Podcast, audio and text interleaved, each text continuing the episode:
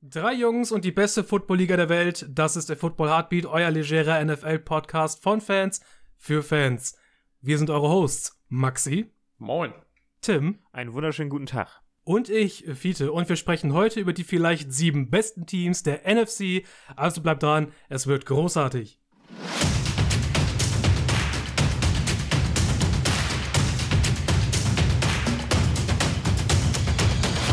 Heute gibt's Folge im Double Feature.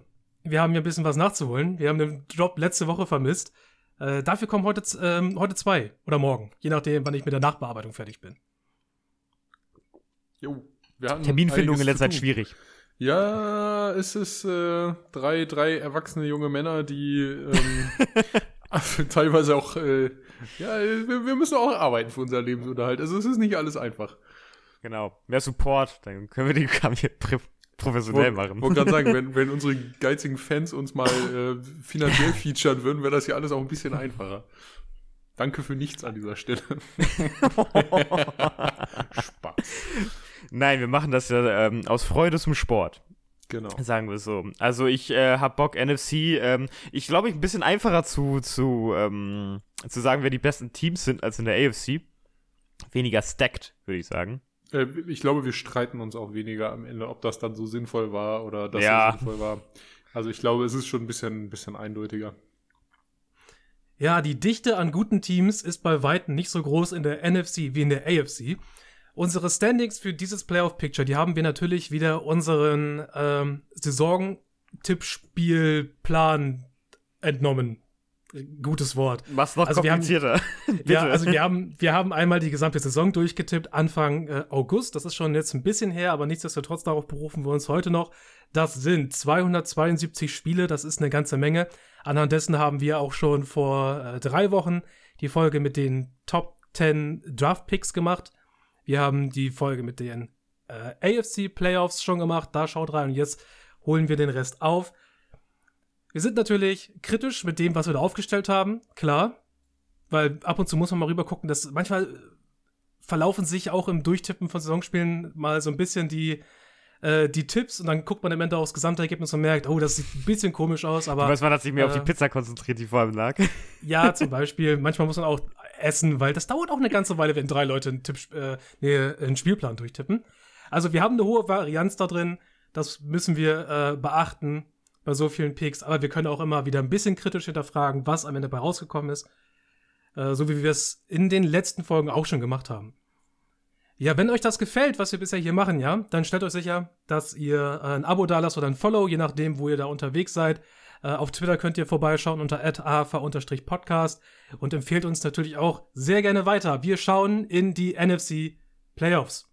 Wir gehen alle Seeds durch, vom Number One Seed zum Number Seven Seed. Also erstmal die ganzen äh, Division-Gewinner und dann die drei Wildcard-Teams. Wir haben äh, unseren Conference Primus bei einem Standing von, äh, beim Rekord von 13 und 4 und dabei handelt es sich um die Tampa Bay Buccaneers.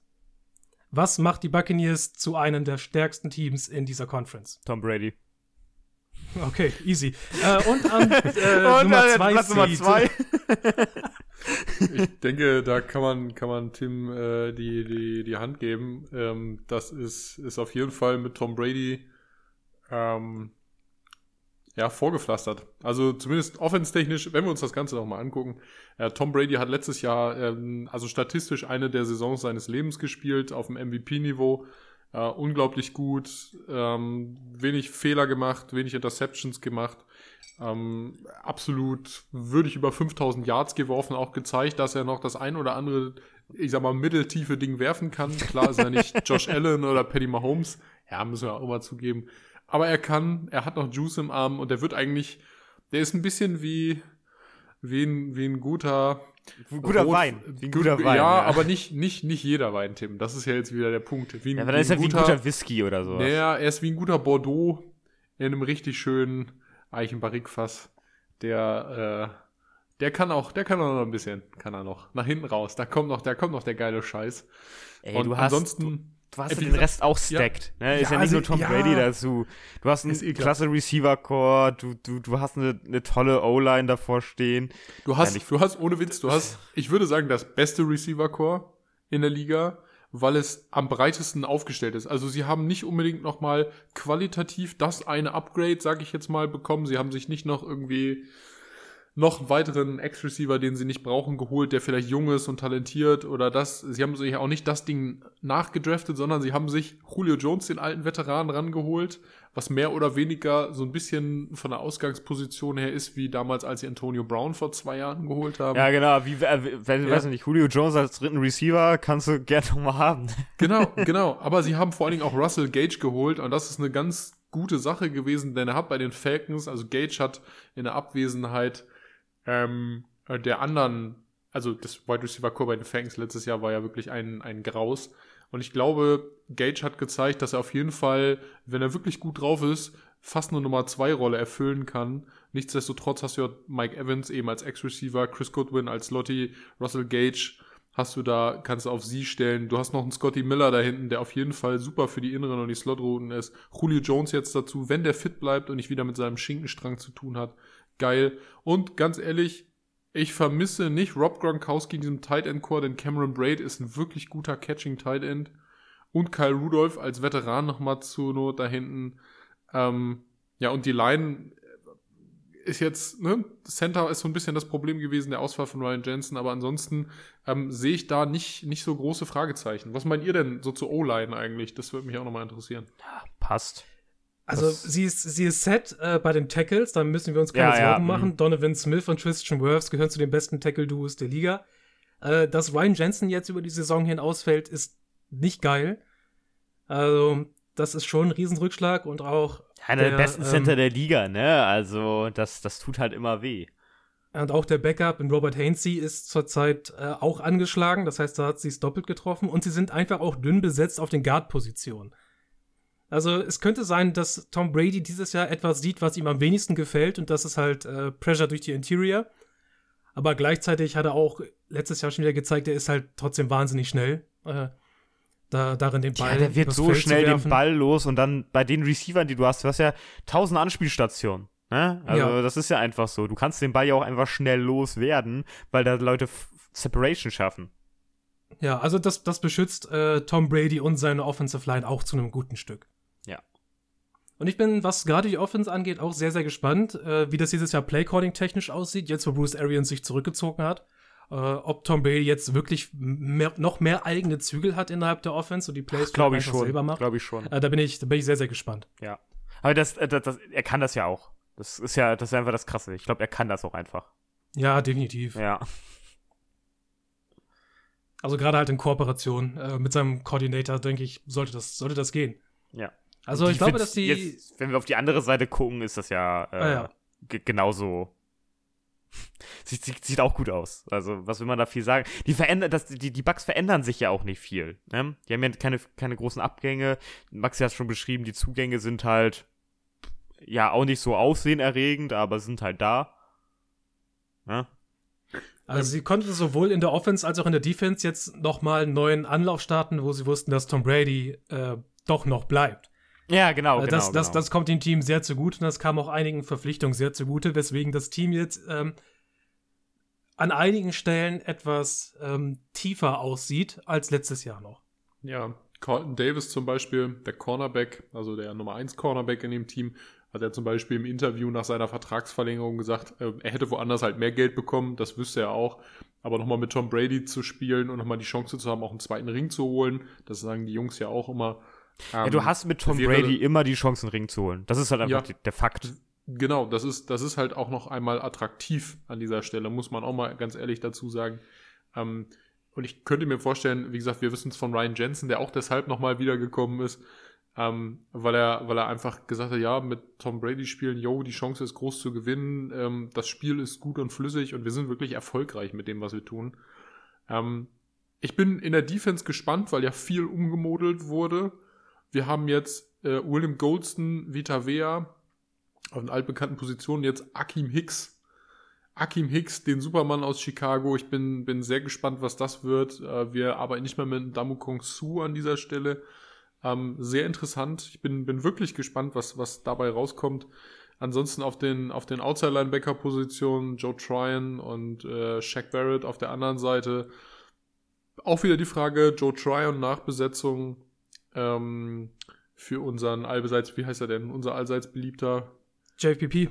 Äh, genau, Jason Pierre-Paul, der, der abgegangen ist. Ähm, Devin White und äh, Levante David sicherlich äh, eins der besten Inside-Linebacker-Duos überhaupt. Ähm, das passt alles. Und mit Jamal Dean, Carlton Davis konntest du deine Cornerbacks aus dem letzten Jahr auch halten. Sean Murphy Bunting in der Rotation drin.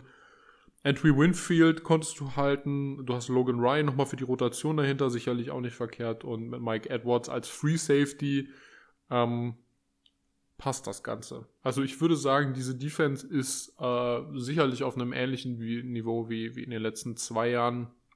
Ich könnte mir gut vorstellen, ähm, dass dementsprechend der Erfolg auch eben äh, ganz klar sich schon früh in der Saison absetzt. Also dass klar wird, okay, diese Defense dominiert äh, andere Teams auch eben. Ähm, sowohl in der Front als auch eben im Backfield. Und insofern Tampa Bay Buccaneers vielleicht auch an dieser Stelle zu Recht auf 1 und auch mit einem, wenn auch nicht großen, aber einem kleinen Abstand zum folgenden Team. Jo, Maxi, danke für diese Überleitung. Das Team an Nummer 2, das zweite Seed, der geht vom, äh, also wir gehen vom Süden in den Norden der Conference, nämlich äh, nach Wisconsin, nach Green Bay, wo die Packers mit 12 und 5 den Number 2 Seed klar machen. Haben wir uns nicht leicht mitgetan, würde ich mal sagen. Gab es auch Diskussionen, gerade weil der amtierende ähm, Champion dazu später mehr, also der amtierende Super Bowl Champion ja auch noch kommt. Ähm, Aaron Rodgers ohne Receiver auf Platz Nummer 2 zu setzen. Was war das? Ein Diskurs zwischen Pizza und Streitigkeiten. Also meine Güte. Ja, ich. Wir glauben einfach zu sehr an diese Magie, die Rogers und Matt LaFleur da jedes Jahr auf den Platz stellen. Also es sah ja letztes Jahr auch nicht so gut aus vom Receiver Core. Natürlich hat es seinen Adams, was dir immer sonst was bringt, aber ich glaube trotzdem, dass da was laufen kann. Also die, mit den Packers ist, ist einfach nicht zu spaßen, egal in welcher Situation. Und dafür ist die NFC dann auch aus meiner Sicht von vielen Teams einfach zu schwach, weswegen du halt einfach auf diese Punkte halt auch kommst. Und diese Spiele gewinnst. Vielleicht wird es knapper als letztes Jahr, aber du gewinnst sie halt trotzdem. Hm. Ich denke, Maxi hat da was ganz Wichtiges angesprochen. Das ist ein Team, das mittlerweile geführt wird seit äh, über drei Jahren jetzt von äh, Matt LaFleur und ich habe ja nach seinem ersten Jahr an ihm gezweifelt. habe ich gesagt, die Packers sind mir eine kleine Muggelpackung. Äh, die, die, nächsten beiden Jahre hat er es mir gezeigt, dass er einer der besten Head Coaches der Liga ist und mit Aaron Rodgers arbeiten kann. Und dass Aaron Rodgers auch gerne mit ihm arbeitet. Und mit ihm holst du immer noch aus dieser Offense was raus, auch wenn dein bestes Target fehlt. Da bin ich mir ziemlich sicher. Äh, er wird da eine strukturelle Lösung finden, eine schematische. Ich glaube, dass da gerade die Running Backs und Aaron Jones und AJ Dillon eine noch größere Rolle spielen werden im Passing Game und dass der Rest halt einfach irgendwie übersetzt wird, ähm, ersetzt wird mit, äh, mit, mehr, mit viel mehr Buddies einfach, ja. Also, wenn es ein, Sammy Watkins ist, der ab und zu mal durchstarten kann, so unvorhergesehen, zumindest das kann er, auch wenn er sonst nicht viel kann. Äh, Randall Cobb, ein alter Vertrauter von Rogers, Alan Lazar, äh, mit dem er eigentlich ganz gut kann. Und wir hören ja gerade aus den äh, Trainingscamps dieses, äh, diese Offseason sehr viel von Romeo Dubs den Rookie, dass der anscheinend auch eine ganz gute Figur macht. Also, mhm. ich denke, dass sie es, sie werden drunter leiden, dass Adams nicht mehr da ist. Da bin ich mir ziemlich sicher. Aber ich glaube, dass der Abgang von Adams nicht so tragisch ist, wie wir glauben. Also, ich denke, es ist das, es ist ein ähnliches Bild wie in Kansas City, wo ich auch glaube, dass der Abgang von Tyreek Hill äh, weniger schlimm ist, als wir alle denken. Und dass äh, gerade die Head Coaches und ihre brillanten Quarterbacks äh, diese Situation äh, managen können. Ja, würde ich so unterschreiben. Ich fand den Vergleich mit Kansas City gut. Ähnliche Situation. Ich könnte mir auch vorstellen, Green Bay Packers, äh, ohne jetzt zu spekulieren, dass die auch nochmal für so eine Mid-Season-Verpflichtung gut sind, wenn sie merken, dass das Wide Receiver Core nicht stimmt, denn ein bisschen Kohle wäre auch noch da. Ähm, du hast mit Robert Tonyan und Mercedes Lewis fangsichere Tight Ends, das ist auch nochmal ganz wichtig. Ähm, du hast mit Randall Cobb sichere Hände, einen alten Veteran. Du hast mit Sammy Watkins einen Veteran, der so semi-sichere Hände hat, aber für kurze Routen immer noch gut ist. Und El Nazar ist eigentlich ist ein umfunktionierter Slot-Receiver, der jetzt halt ähm, Z-Receiver spielen muss, im Zweifelsfall. Christian Watson hört man ja nicht so viel. Du hast eben Romy Dobbs angesprochen, aber Watson, der eigentliche Zweitrunden-Pick jetzt aus diesem Jahr, da hört man nicht so viel von. Ähm, ich bin gespannt, was da noch kommen könnte. Aber nichtsdestotrotz ähm, finde ich diese Idee dieses äh, Spreadings, also dieses Pass-Spreadings eigentlich ganz gut. Man ersetzt halt eben diese Qualität von Devontae Adams, ähm, diese 1500 Yards, die er dir da in einer Saison normalerweise macht, äh, ersetzt du halt eben durch die, durch die Masse an Spielern. Und im Zweifelsfall werden wir dann einfach kürzere Pässe sehen. Also Aaron Rodgers wird äh, deutlich weniger 20 Yard plus Drives, ähm, Drives sage ich schon, äh, Plays machen und äh, viel mehr dann halt eben ins, ins äh, kürzere Pass, respektive ja. in die mittleren Distanzen gehen. So wie wir das letztes Jahr zum Beispiel in Las Vegas gesehen haben, unter anderem. Ich bin trotzdem der Auffassung, dass wir zumindest erwähnen sollten, dass das Experiment, ich nenne es jetzt mal Experiment, ähm, ist vielleicht nicht ganz der richtige Begriff, aber dass das natürlich auch nach hinten gehen kann. Ne? Dass die Receiver wenig fangen, dass, dass, dass, dass äh, Rogers nicht diese Anspiel... Klar, dass er die Würfe, Würfe machen kann, ist ja gar, gar keine ähm, Frage. Aber dass einfach das Receiver-Core, was dann seine Bälle fängt, nicht dazu in der Lage ist, das umzusetzen, was Rogers ihnen bietet. Das heißt, wir könnten auch von den 12-5 weggehen und das könnte deutlich schlechter werden. Das ist definitiv in der Möglichkeit. Wir gehen jetzt halt ja. vom, aufgrund des Coaching-Staffs und aufgrund von Aaron Rodgers davon aus, dass das im Positiven endet. Hm. Eine kleine Anmerkung noch, bevor wir gleich in die Defense wechseln. Äh, was sehr dünn besetzt ist, sind die Interior Offensive Line Positionen. Insgesamt sind in dieser Rotation aus Left Guard, Center und Right Guard nur vier Personen gelistet. Ähm, also Josh Myers, Jake Hansen, John Runyon oh, und stimmt, Sean die haben Ryan. auf Left Guard und Center gar keine Option. Genau, keine Backups. Nein, das, kann, das, kannst du, das kannst du so nicht sagen. also da, da, ja. lügt das, da lügt das Depth Chart natürlich ein bisschen, weil ja. Viele, äh, ja. weil, viele der, der Linemen bei den Packers sehr flexibel sind. Und ihr müsst vor allem ja. Zach Tom beachten, der auch in, äh, in der Offseason und in der Preseason gezeigt hat, dass er ein ziemliches äh, oder ein viable Piece ist für so eine Offensive Line, der auch halt einfach überall reinrutschen kann. Ja, würde ich unterschreiben. Der Punkt ist nur einfach, du hast halt ähm, mit, mit diesen Universalspielern, Elton Jenkins ist jetzt wirklich ein Ausnahmetalent gewesen, den du halt einfach von, von Guard eben mal auf, auf Tackle-Position schieben kannst. Das ist ein Zufallspick in der dritten oder vierten Runde gewesen. Nichtsdestotrotz muss man ja überlegen, dass du jetzt auf diesen, diesen vermeintlich spezifizierten Positionen, du sagst, okay, diese Left Tackle, die sind Right Tackle, das sind halt Leute, die gut für alles sind, aber es sind, sind vielleicht keine Elton Jenkins Nummer zwei. So. Und dementsprechend würde ich auch sagen, ist ein bisschen dünn besetzt. Äh, David Bakhtiari muss man sich halt nach wie vor immer Sorgen drum machen, ob der durchhält als Left Tackle. Wenn er das schaffen sollte, ist er top. Wenn er das nicht schaffen sollte, könnte das eine sehr schwierige Saison für die Du Packers hast trotzdem werden. nur zehn Linemen, ne? Insgesamt. Ja. Also von der also, Gesamtzahl hast du nur zehn Stück, was halt. Ja, klar, du kannst auch nachverpflichten und sonst irgendetwas, aber es ist trotzdem sehr dünn besetzt. Ja. Also momentan sieht so aus, dass David Bakhtiari, äh, Bakhtiari ganz normal in äh, das erste Spiel in der Saison einsteigt gegen die Vikings in Week One, aber nichtsdestotrotz ähm, erstmal ein Fragezeichen hinter die Line. Wenn fit und äh, nichts in der Rotation wegbricht, ähm, dann ja, dann ist das eine gute Line, dann brauchen wir nicht, nicht drüber reden. Das ist schon in Ordnung. Apropos gute Lines. Ja, schauen wir zur Defense, äh, von der es hieß jetzt in den letzten Monaten immer wieder, das ist eine der besten Defenses, mit denen Aaron Rodgers bisher gespielt hat. Seht ihr das auch so? Ähm, ich möchte an dieser Stelle einmal anmerken, dass ich die, die Front aus Kenny Clark, Jaron Reed, Devontae Wyatt, Dean Lovery wirklich gut finde. Also ja. du hast du hast wirklich drei Jungs da oder oder mehrere Jungs, also aber drei, die auf dem Feld stehen als als Starter, die wirklich dann richtig Druck machen können. Also die schwere Jungs, Kenny Clark wissen wir, einer der, der interessantesten Nose-Tackle in der ganzen Liga. Ähm, und auch ein Jaron Reed als Defensive End großartig in der 3-4-Defense. Ähm, ich bin wirklich gespannt und wie gesagt, Devontae Wyatt ist der, der nächste, auf den ich mich da freue, der Rookie. Ähm, ansonsten, äh, was dahinter kommt, auch Linebacker-Core finde ich bei denen großartig. Also insgesamt, Preston Smith zu halten war gut. Du hast Rashawn Gary auf der anderen Seite, das ist toll. Mit Quay Walker, wie Neues dazu gehört. Ja, das, sind ja, das sind ja nur die, die Pass-Rusher. Richtig. Das sind, das sind jetzt die Pass-Rusher, aber auch äh, Interior mit De, Devondre Campbell und Quay Walker. Die richtigen da, also einmal Rookie, einmal verlängert. Ähm, ich bin, bin sehr gespannt eben, ähm, was da so auch im, gerade im Run-Stop passiert. Also ich könnte mir vorstellen, dass die Packers sehr, sehr schwierig zu spielen sind ähm, im Running Game. Also das, das wird eine sehr, sehr interessante Sache. Und nichtsdestotrotz, Fiete, du hattest in unserer Vorbereitung geschrieben, diese Defense ist stacked. Ich gehe davon aus, dass du auch auf dieses unglaublich große Defensive Backfield anspielst, das ja einfach nur vollgestopft ist mit Leuten. Wenn man sich da mal die Rotation anguckt, da sind teilweise die Strong Safety Positionen mit vier Leuten besetzt.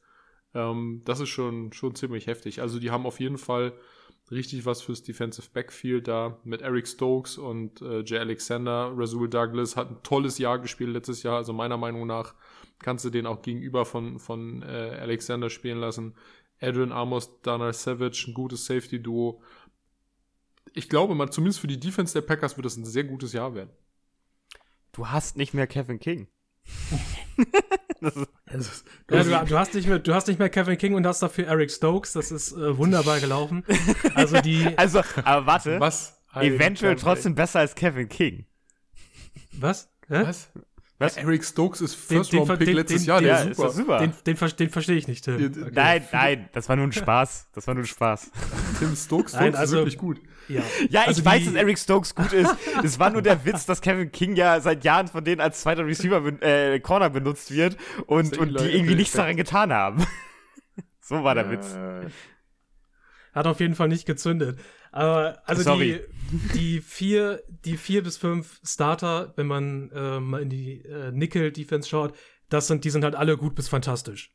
Ja. Also das wird eines der stärksten Secondaries äh, der Liga sein, wie ich denke, und sie werden halt unterstützt von einem absurd talentierten Rashawn Gary, der spätestens nach letzter Saison seine Form gefunden hat, unterstützt von äh, Preston Smith, einem Veteran, und einer Nasty Interior. Also es wird mich nicht wundern, wenn es am Ende eine der drei besten Defenses der Liga ist. Auf keinen, also wird mich auf keinen Fall wundern. Das erwarte ich sogar fast sogar. Wenn sie denn fit bleiben. Also es gilt ja gerade für, äh, für Jay Alexander, dass er durchspielen kann, mal das ja, das wäre ganz wichtig. Aber ansonsten könnte das das äh, Prunkstück sein. Wenn die Offense uns vielleicht das ein oder andere Mal durch vielleicht einen gedroppten Ball im Stich lässt, dann holt die Defense das eventuell wieder raus. Das wird ein tolles Komplementärpiece sein zur Offense. Safe. Er wird vor allen Dingen auch gut sein für die NFC. Ich denke, dann können sie auf jeden Fall mit Teams wie den, den Rams, äh, den, den Buccaneers, den Eagles und Co. auch mithalten, was die Defense-Leistung angeht. Das ist genau, ganz wichtig. Und, und du hast halt andere Teams, wo du vielleicht denkst, dass die schwächer sind, die auch gar nicht die Offense-Leistung bringen, wo du dann aber mit deiner eigenen Offense Probleme hast, äh, kannst du damit wenigstens halt so niedrig halten, dass du selber noch genügend Punkte machst, um die Spiele zu gewinnen.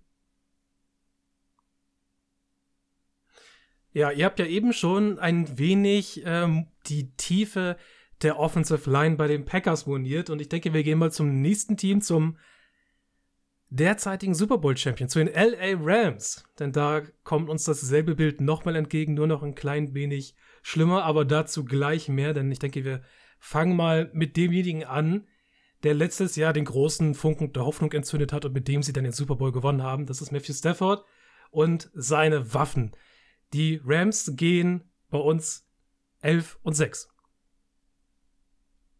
Ja, bisschen niedriger angesetzt als, als die Packers. Wie gesagt, das war, glaube ich, der größte Diskurs, ähm, deutlich weniger als in der AFC, aber der größte Diskurs in der NFC. Ähm, aber zu Recht, Matthew Stafford eiert so ein bisschen mit seinem Ellbogen rum. Er ist der Heilsbringer in Los Angeles. Er hat das geschafft, was sie mit einem Goff nicht geschafft haben. Er hat den Super Bowl endlich und sogar in seinem ersten Jahr in LA nach Hause gebracht. Ähm, und das mit, mit einem, einem wirklich, wirklich soliden Jahr als Quarterback und einer, einer MVP-würdigen Leistung für seinen Wide Receiver Nummer 1, Cooper Cup. Sehr beeindruckend gewesen, auch wie er ihn einzusetzen weiß. Wir kennen es aus der Saison mit äh, Kevin Johnson, Megatron in Detroit noch damals, wenn Matthew Stafford einen Lieblings-Wide Receiver hat, dann bespielt er den auch bis zum Erbrechen. Ähm, und das tut er noch intensiver und exzessiver als zum Beispiel in Aaron Rodgers. Ähm, sehr spannend an dieser Stelle. Wide Receiver Core, was würdet ihr sagen? Ich finde es großartig. Auf den, auf den, also in der Rotation würde ich sagen, okay, wir, wir, wir alle drei sind keine Fans von Ben Skowronek. aber, aber, aber, aber nichts, nichtsdestotrotz mit Cooper Cup und Allen Robinson eigentlich ein sehr geiles Tandem da vorne. Äh, und Van Jefferson als dritter Receiver lassen wir auf jeden Fall durchgehen. Ähm, und mit Tyler Higby sicherlich auch einen der, der Top 10 äh, Receiving Tight Ends in der Liga. Und eine geile Line. Also läuft eigentlich. Die Offense ist, ist gut. Und ich würde sagen, dass die Offense wahrscheinlich der Offense in Green Bay sicherlich einen abluchsen kann an dieser Stelle. Das soll mal gesagt sein. Mhm. Also ist ein bisschen die Frage, was ist mit äh, Staffords Ellenbogen? Aber auf der anderen Seite denke ich mir auch, ich glaube, Matthew Stafford ist der härteste Quarterback der gesamten Liga. Ja, wenn der, einer, der, der, wirft, der, der zieht das einfach durch. Wenn, wenn einer durch eine Verletzung spielt, dann, dann macht er das. Äh, die Line ist halt, also die Starting Line, denke ich, ist auf jeden Fall gut. Es ist nun schade, äh, dass Andrew Whitworth nun aufgehört hat. Joe Noteboom wird ihn beerben müssen. Das kann gut gehen. Also er sah vernünftig aus in den Spielen, in denen er schon mal äh, ja, mhm. ähm, Whitworth vertreten musste. Aber die Line ist halt dahinter und da sieht man auch mal, wenn man das, den Cap Space an seine ganzen Starspieler verteilt, dann sieht man das vielleicht nicht immer in, in den Startern, ja, sondern man sieht es in der Tiefe des Rosters. Und da, die können sich halt keine. Da, da ist ja noch, da ist ja noch weniger als bei den Packers. Ja. Also da die können sind, sich eigentlich ja keine. vier Linemen hinter. Die können sich keine Verletzung Drei, erlauben. weil einer ist Injury Reserved. Ja. Oh, scheiße, Mann. Die, können, die dürfen sich nicht verletzen. Dann ist ja Ende. Mhm. Aber das ist schon ganz schön heftig. Und ich will noch mal auf Running Back gucken und da mal eure Meinung mit reinholen. Ähm, ich mache mir mittlerweile echt Sorgen um Cam Akers und seine Zuverlässigkeit. Erstens, was so seine, seine Availability angeht fürs Feld, aber auch, dass er den, den Fumble-Bums nicht wegkriegt. der Fumble Ich war echt hatte- ein Problem. Ich hatte für Letzt- Cam Akers vor seiner Verletzung, dachte ich, das wird jetzt so richtig seine, seine Outbreak-Season. Hatte ich, glaube ich, auch damals als Outbreak-Kandidaten ähm, aufgestellt. Und ich habe genau wie du viele das Gefühl, dass sie das jetzt sehr hart zurückgeworfen hat. Und du jetzt da irgendwie mit Cam Akers und Daryl Henderson nicht so absolut verlässliche Running Backs stehen hast. Nee, also Daryl Henderson ist maximal für die Rotation gut, das haben wir auch im letzten Jahr Ja, gelernt. ja, genau. Das Mhm. hat mit dieser, mit dieser, ich sag mal, 60-40-Kombination mit einem Sony Michel, der dir noch äh, über 800 Yards gemacht hat in der Regular Season, funktioniert, dass Daryl Henderson auch funktioniert, aber Starting Running Back auf gar keinen Fall. Das haben wir auch gesehen, zu Recht. Cam Akers, ich glaube nicht, dass der healthy bleiben kann. Das ist, glaube ich, das größte Problem, ähm, was die Rams wirklich aktiv haben. Dass der Running Back Room nicht nur dünn besetzt ist, also qualitativ dünn besetzt ist, äh, als auch, dass, dass Cam Akers vielleicht diese zweite Runde, die er damals gekostet hat, ähm, aufgrund seiner Produktivität, muss man jetzt sagen, und seiner Verletzungsanfälligkeit nicht wert war.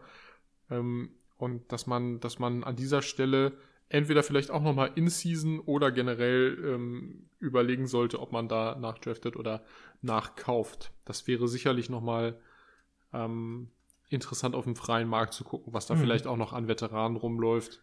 Ähm, Marlon Mack, Philipp Lindsay sind zurzeit Free Agents. Genau, zum Beispiel Philip Lindsay auch interessant fürs Pass-Catching, auch für Matthew Stafford sicherlich nicht uninteressant. Ähm, Marlon Mack, toller Running Running Back, ähm, also Rushing Running Back, aber auch verletzungsbedingt viel Pech gehabt, wenn wir mal ganz ehrlich sind.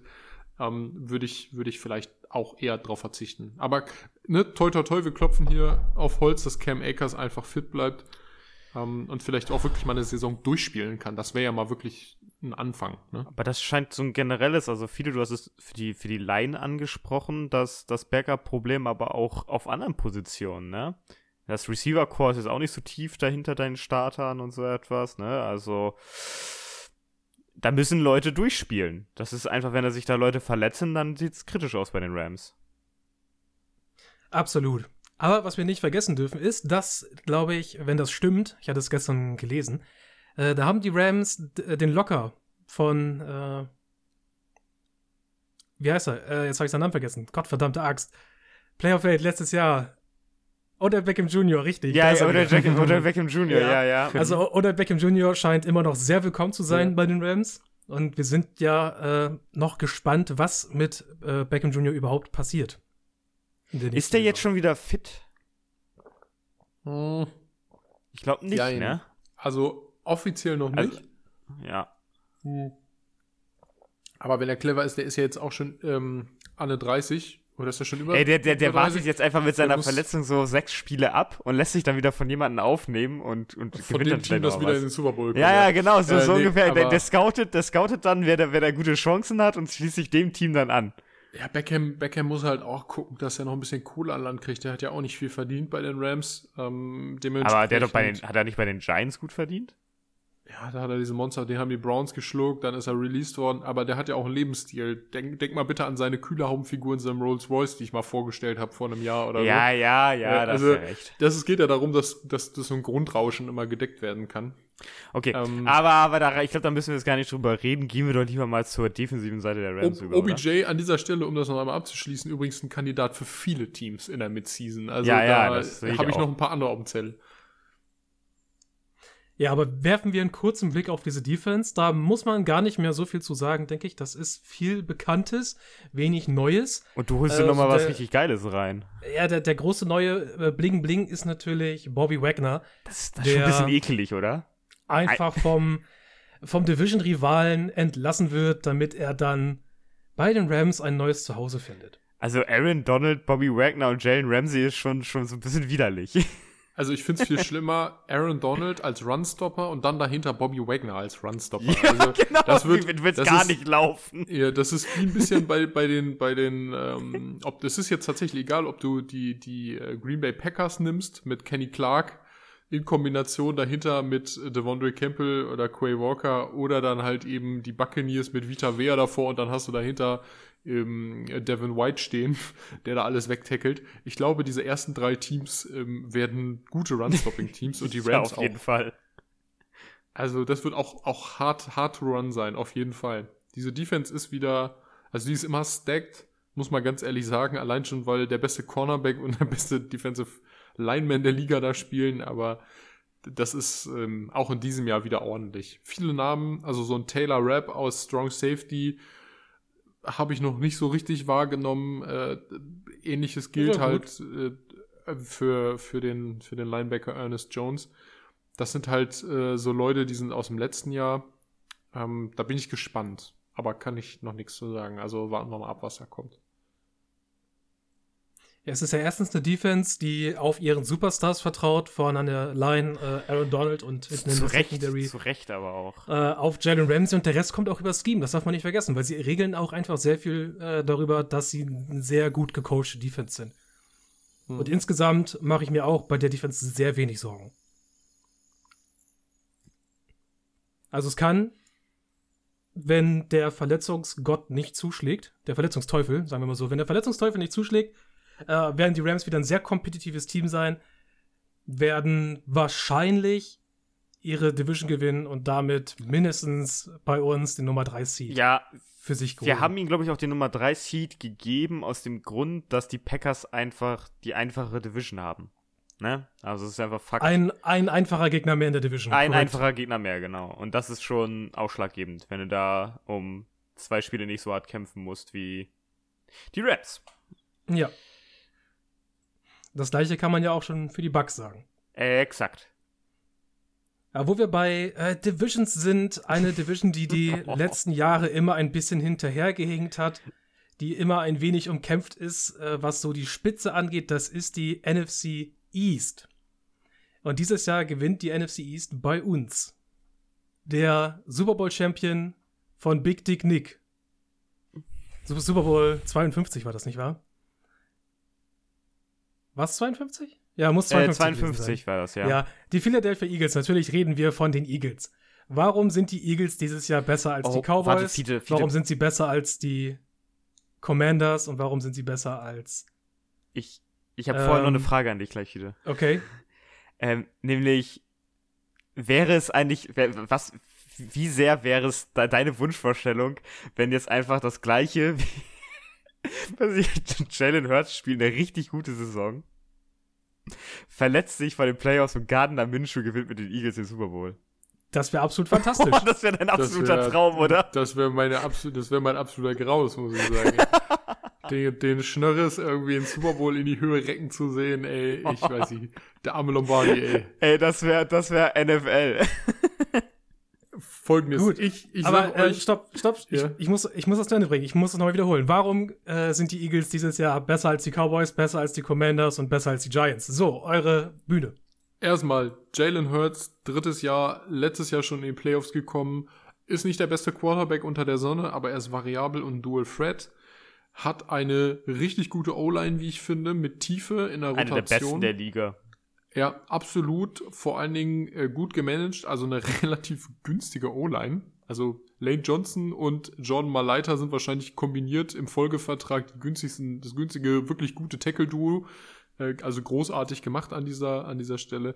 Und mit Andrew Diller, der ehemalige Erstrunden-Pick, ähm, auch zur Not nochmal nach hinten raus ein bisschen Rotation, wobei ich gerade sehe, der ist Der ist out. raus. Ja gut, aber nicht Injury Reserve, who cares. Ja. Ähm, du hast eine Tiefe im Running Back Room, die interessant ist. Also du hast viele zweitklassige Running Backs, keinen wirklichen Nummer 1 Running Back, aber sie haben im letzten Jahr gezeigt, dass das überhaupt kein Problem ist. Und Hey, dass sie Sanders auch, ist ziemlich viel gelatscht. ja, und dass sie Saison, trotzdem, ja. ja. dass sie auch Rushing Leader werden können, obwohl sie keinen erstklassigen Running Back haben, weil sie es gut verteilen. Jalen Hurts auch ein bisschen selber macht. Äh, sie haben ein tolles Wide Receiver Core. Sie haben AJ Brown gekauft. Gute Entscheidung. Sie haben Devontae Smith, der auf jeden Fall dieses Jahr richtig kommen wird, könnte ich mir vorstellen, der auch deutlich mehr Workload bekommt. Ähm, Quest Watkins, werden wir sehen. Bin ich gespannt. Ist sein zweites Jahr, glaube ich. Fehlt da ein bisschen Tiefe. Fehlt ein bisschen Tiefe. Genau. Receiver-Core, Ja. Aber du hast, du hast ja Greg Ward leider auf Injury Reserve, aber du hast Zach Pascal geholt, das ist auch gut. Ähm, von dem bin ich eigentlich immer überzeugt. So als dritter Receiver ist der, ist der klasse. Und du hast mit Dallas Goddard sicherlich einen der besten Catching Tight Ends auf jeden Fall. Und der wird auch sehr, also gerade in den Innenrouten und für Jalen Hurts wichtigen kurzen Routen sehr präsent sein. Äh, deshalb habe ich zum Beispiel im Fantasy Dallas Goddard genommen. Guter Mann. Ähm, der wird einiges sehen. Also die Offense ist gut, aber nur oberer Durchschnitt, also oberes Mittelfeld, würde ich sagen. Ja. ja. Was sagt ihr dazu? Könnt ihr euch damit anfreuen? Ähm, obere, also man muss wahrscheinlich oberes Mittelfeld gehen, weil von Jalen Hurts nicht zu erwarten ist, dass er Top 5 Quarterback spielt. Das ist klar. Also das wird ihm am Ende fehlen, aber sie machen viel daraus wett, dass sie wissen, was sie sind und was sie spielen wollen. Das haben Ja. sie ja zur, zur Mitte der letzten Saison erkannt und ab da hat es auch funktioniert und für das sind sie auch perfekt aufgestellt. Sie haben auch gewusst, was sie brauchen. Sie haben mit AJ Brown den statistisch besten Play-Action-Receiver der Liga geholt und machen den Rest halt über ihre Running Backs, haben sich jetzt auch noch Trey Sermon geholt, den die äh, San Francisco 49ers entlassen haben. Also, ich denke, dass diese Offense einen wahnsinnig hohen Floor hat und eigentlich immer irgendwie äh, eine Möglichkeit findet, das Spiel zu gestalten. Das mag nicht der explosivste Teil sein, äh, nicht der explosivste Offense sein, aber eine Offense, die versteht, wie sie übers Feld kommt. Auf also auf ihre, auf ihre ganz persönliche Art und Weise. Ich glaube, die, die Eagles verfolgen einen Plan, den sie auch umsetzen können. Die wissen ganz genau, was sie, was sie haben. Die wissen ganz genau, wie sie damit umgehen können. Und ich denke, die werden dadurch auch gut scoren können. Ja, die Eagles scheinen so ein bisschen, die wollen, die wollen was reißen, aber die scheinen so ein bisschen im Vorbereitungsjahr auf den nächsten Draft zu sein, um sich da dann, wenn das Experiment Jalen Hurts scheitert, sich den Top-Quarterback zu holen oder einen der Top-Quarterbacks aufgrund ihrer äh, Erstrunden-Draft-Kapitalsituation. Ähm, ansonsten ist dieses Core verjüngt worden. Also ich weiß nicht, ob ich schon in die Defense überleiten darf. Ähm, ist das genehm, die Herren? Oder zu früh? natürlich. Ähm, sie haben, man hat sich ja verjüngt, zum Beispiel weiß man, Brandon Graham ist über 30, Fletcher Cox ist über 30, Javon Hargrave ist alt, gut, Josh Sweat ist ein bisschen jünger, aber Derek Burnett ist auch alt. Also hat man sich zum Beispiel gerade in der Interior um Fletcher Cox, der ja auch nicht jünger wird, äh, beispielsweise mal zu ersetzen, Jordan Davis rangeholt von den Georgia Bulldogs. Ähm, ich denke, dass da eben auch drauf geachtet wird, okay, wir gehen eine gesunde Verjüngung ein, wir spielen weiter mit unseren Starspielern, aber es wird so nach und nach eben ein bisschen, äh, ja, durchgearbeitet und geguckt, wo können wir uns verbessern, was können wir nachgucken. Das sieht man auch am Linebacker-Core oder am, am Defensive Backfield. Das sind, äh, Darius Slay ist ein guter Cornerback, aber er ist absolut kein Top-Cornerback. Ähm, mit CJ Gardner Johnson noch mal ein bisschen verbessert. James Bradbury ist sicherlich auch absolut nicht verkehrt an dieser Stelle. Trotzdem ist es nicht, ist es nicht das, das Top Defensive Core. Es ist nicht die Top Offensive und es ist genauso nicht die Top Defense. Ich glaube aber auch, dass die Defense im letzten Jahr gezeigt hat, äh, oberes Mittelfeld ist bei denen halt auch drinne. Inso, insofern ähm, ist es eigentlich ein bisschen der Spiegel tatsächlich von der Offense. Also ich sehe für die Eagles ja. das Erreichen der Playoffs, aber in den Playoffs durchstarten wird dann schon schwieriger. Ja, würde ich so zustimmen. Ja, so ähnlich wie letztes Jahr halt. Ja, genau, äh, genau. Aber, du schaffst es aber in die mit, aber mit mehr, aber mit mehr Chancen, weil dein Ja, Team besser mhm. geworden ist. Genau, Ja. genau. Vielleicht spielt, also du musst aber bedenken, wie ein Team spielt sich ja auch gerne ein und so etwas. Das ist so eine Saison äh, trägt ja auch immer dazu bei, dass einige Teams schlechter, einige Teams besser werden, je nachdem, wie, wie da gearbeitet wird. Ähm, das heißt, das wird aus meiner Sicht bei den Eagles auch spannend. Und äh, Playoffs sind immer noch Playoffs, ne? Also dann hast du auf einmal zwei, drei gute Spiele hintereinander und auf einmal stehst du ganz oben. Wohl wahr. Ja, so by the way, finde ich es fantastisch, dass äh, CJ Gardner Johnson jetzt ein Eagle ist, weil er einfach in diese Stadt passt, ja. Also eine, eine der, der größten Trash-Talker der Liga ist jetzt in Philadelphia. Da wird er ein gutes Zuhause gefunden haben. Und es würde mich nicht wundern, wenn er dieses Jahr es wieder schafft, einen Spieler zu finden, der seinen Helm schlägt. Warum auch immer. Der Mann will in deinen Kopf. Und da bleibt er auch eine ganze Weile. True. So, wir schauen auf die Wildcard-Plätze. Und da ist CJ Gardner Johnson ja schon der passende Spieler dazu, denn der kam von den Saints. Und die Saints sind bei uns äh, das erste Wildcard-Team auf Seed Nummer 5. Mit einem Rekord von auch 10 und 7. Das wirkt so, das wirkt so verrückt, wenn man so erst drüber nachdenkt, so Saints, ähm, Quarterback-Problem und sonst irgendetwas. Breeze und, weg, Sean Payton Ja, weg. genau, man, man denkt darüber nach, alles weg, was da, was da die Konstanz reingebracht hat. Ey, aber dann guckt man sich das Team an und es sieht doch gar nicht so schlecht aus. Ich finde, Jam Jameis Winston auf Quarterback ist eine gute Entscheidung gewesen. Saints. Hat, hat sehr, sehr, sehr gute Entscheidung. Hat Das Deontay. Harris sich in Deontay Harty umbenannt? Ja, Ist das, hat er geheiratet oder ist das sein, sein mütterlicher? das hatten wir, da, das hatten wir doch letztens äh, schon gehabt, oder? Das ist, glaube ich, der Name von seinem Stiefvater. Ich glaube schon, ja. Wenn ich mich nicht täusche. Also wir hatten die Diskussion Ahnung. schon mal, glaube ich, vor, vor ein paar Wochen Ah, rund um ich Deontay Hardy. bin, bin immer, wie, wie immer, mega irritiert, was, was diese Namensumbenennungen angeht, aber wenn man dann das Bild sieht, Ja. weiß man, okay, da ist er. ja, ähm, aber, aber, du sprichst ja schon an, Receiver Core. Äh? Geiles. Also Mi Michael, Michael Thomas, der anscheinend laut Medienberichten ähm, im Training zumindest wieder aussehen soll wie der alte. Äh, Jarvis Landry und Chris, äh, der neu gedraftete Chris Olave. Tr Tricon Smith doch dahinter und natürlich Deontay Harty. Das, ist, das fühlt sich echt ein bisschen komisch an. Ja, ist Ähm, ist auf alle Fälle tief und gut besetzt. Und Jameis Winston, wir wissen, wenn, wenn der Junge eins kann, dann ist es viel und tief schmeißen. Also wirklich, das Receiver-Core hast du recht. Das Receiver-Core, wenn Michael Thomas fit ist, Jarvis Landry als Slot-Receiver und noch Chris Olave als Z-Receiver ähm, oder als X, je nachdem, wird eine geile Nummer werden. Also das ist ein richtig großes, rundes, auch mit Callaway und, und Harty ja jetzt irgendwie auf den, auf den Plätzen, richtig geiles Receiver-Core. Ich bin schwer begeistert. Auch die Kombination Running Back, Alvin Kamara, Mark Ingram, das alte Tandem. Wunderbar. Das funktioniert auch nach wie vor, braucht man sich keine Sorgen machen. Ach, die haben Mark Ähm, Ingram wieder zurückgeholt. Ja, Ja, Mark. Ingram ist, ist zweiter Wie geil ist das denn? Das habe ich gar nicht Es- mitbekommen, dass sie den einfach wieder zurückgeholt haben. Der, der OG One-Two-Punch. OG ist zurück. One Two es ist- Punch. Ja. es ist, es ist, die haben den One-Two-Punch ja erfunden. Das ist ja eigentlich der Witz. Ja. Also es ist, es ist großartig. Tight Ends, Adam Troutman hat einen guten Job gemacht letztes Jahr. Ähm, Für mich, ich glaube, letztes Jahr hatte ich den als Outbreak-Kandidaten da, glaube ich. Kann, ich müsste mal meine Aufzeichnung sehen. Ähm, Adam Troutman, guter Tight End, solider Typ, kein Überflieger, aber passt. Taysom Hill natürlich als All-Time-Favorite einfach dahinter gestellt. Ist ja so geil, dass er mittlerweile als, Thais, als, als Tight End gelistet ist.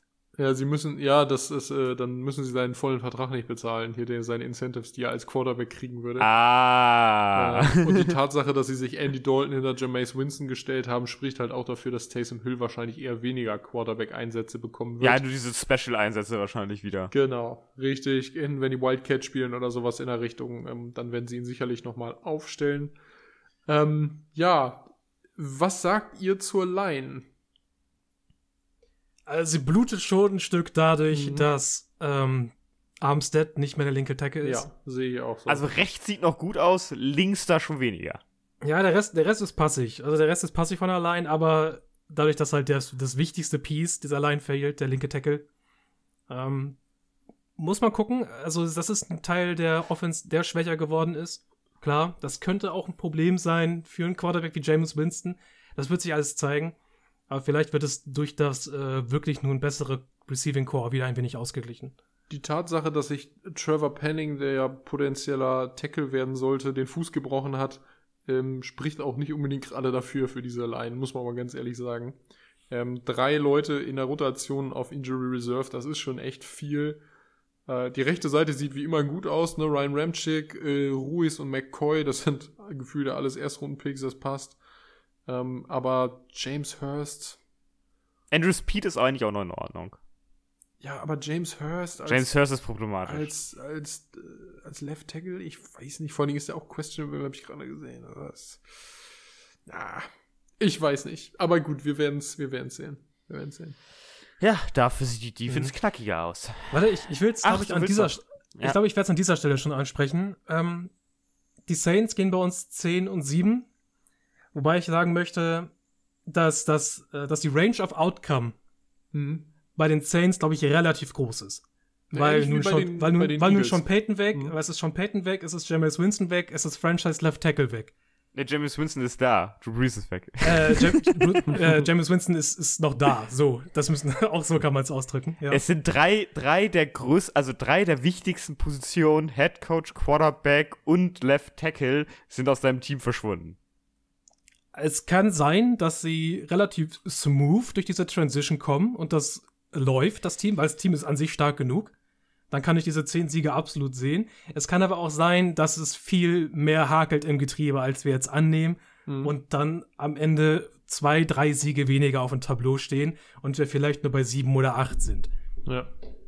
Also da muss man schon aufpassen. Aber ich habe relativ viel Vertrauen. Ich bin normalerweise nicht der größte Fan davon, wenn äh, jemand aus den eigenen Reihen, Brandon Allen macht ja den, den Head Coach, Dennis Allen, äh, macht ja den Head Coach weiter. Äh, der Defense Coordinator vorher. Ähm, häufig denke ich mir, ist es vielleicht nicht der optimalste Weg, aus den eigenen Reihen äh, jemanden zu suchen, weil ihr kennt das, ich sage das manchmal so, die Wahrscheinlichkeit, dass der beste Kandidat für deinen Job bereits bei dir ist, ist relativ unwahrscheinlich. Aber ich glaube, für die Saints ist es eine, eigen, äh, eine eigenartige Gelegenheit, an die Post ähm, anzuknüpfen. Weil auch diese Defense immer ein sehr wichtiger Teil war, die Brandon Allen gemanagt hat, von, von dem Gesamtkonstrukt. Und wer weiß, wie viel er daraus mitnehmen konnte. Wie viel äh, Peyton vielleicht dagelassen hat. Also klingt, klingt, eigentlich widerspreche ich mich da selbst. Ähm, aber wenn ich so daran denke, äh, die, die Buccaneers gesweept beispielsweise über die letzten Jahre, äh, dass er irgendwo ein Händchen für das hat, was er tut. Und das auch ein bisschen in das gesamte Team übersetzen kann. Ich glaube, dass er ein guter Headcoach ist. Für das Team. Gut. Ab zur Defense. Ab zu Defense, Line. Es hat sich auch einiges getan. Cameron Jordan und Marcus Davenport sind geblieben. Scheiß die Wand an. Davenport hätte man endlich mal entsorgen können.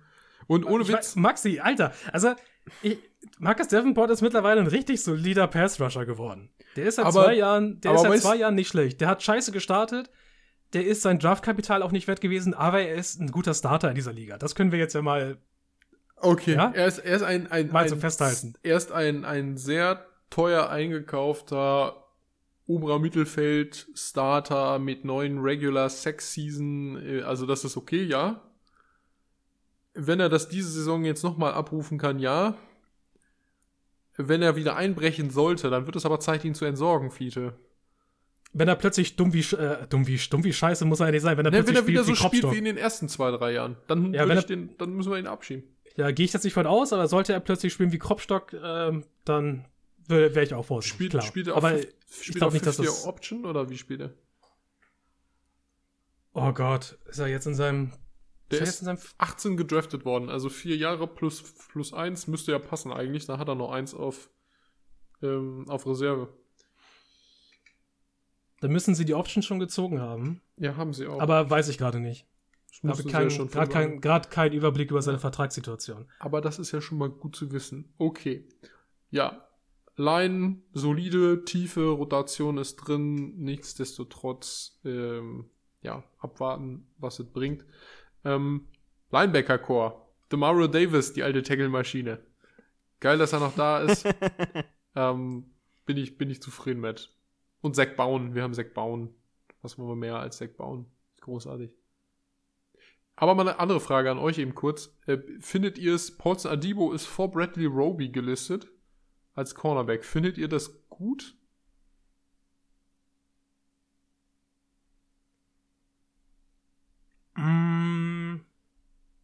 Sagt mir jetzt nichts. Nein, kann aber sein, dass Adibo. Ah, Der geht jetzt ja auch erst in sein zweites Jahr. Ja, ne? deswegen. Also, dass er, dass er Roby talenttechnisch Ja. äh, überholt, kann sein. Aber ich finde, dass du halt an sich noch einen Bradley Roby dabei hast, äh, insgesamt, ähm, ist schon eine ziemlich gute Sache. Ich sehe gerade, dass Daniel, ich sehe gerade, Mhm. dass Daniel Sorensen äh, einen Platz im, im Ja. Saints-Roster gefunden hat. Hoffentlich müssen wir den nie sehen. In Kombination mit Tyron Matthew zusammen wäre doch richtig geil. Dir- Dirty, Dirty Dan und Tyron Matthew zusammen. Dirty. Dan. Dirty zusammen haben sie den Super Bowl gewonnen. Die beiden machen das. Aber was ist, wenn wir bei der Thematik Bradley Roby und Paulson Adibo bleiben? Äh, zusammen mit den anderen Startern eine ziemlich gute Secondary. Ja. Auch wenn ähm, Ja. Gardner Johnson jetzt fehlt, es ist mit Marcus May und Tyron Matthew ein sehr gutes Safety-Duo. Marshawn Lattimore ist ein richtig guter Starter auf Cornerback in dieser Liga. Und irgendeiner von den anderen beiden halt, ob es nun Adibo oder Roby ist, einer von denen wird sich äh, den Job sichern als zweiter Outside Corner. Und dann haben die dann eine ziemlich äh, solide Einheit stehen. Sehr schade, dass äh, Rookie Smoke Monday leider auf Injury Reserve gelandet ist. Er hat einen der besten Namen gehabt in diesem Draft. Ich hätte ihn gerne Smoke. vielleicht mal gesehen. Das ist übrigens äh, der, der Stiefsohn von ähm, Snoop Dogg.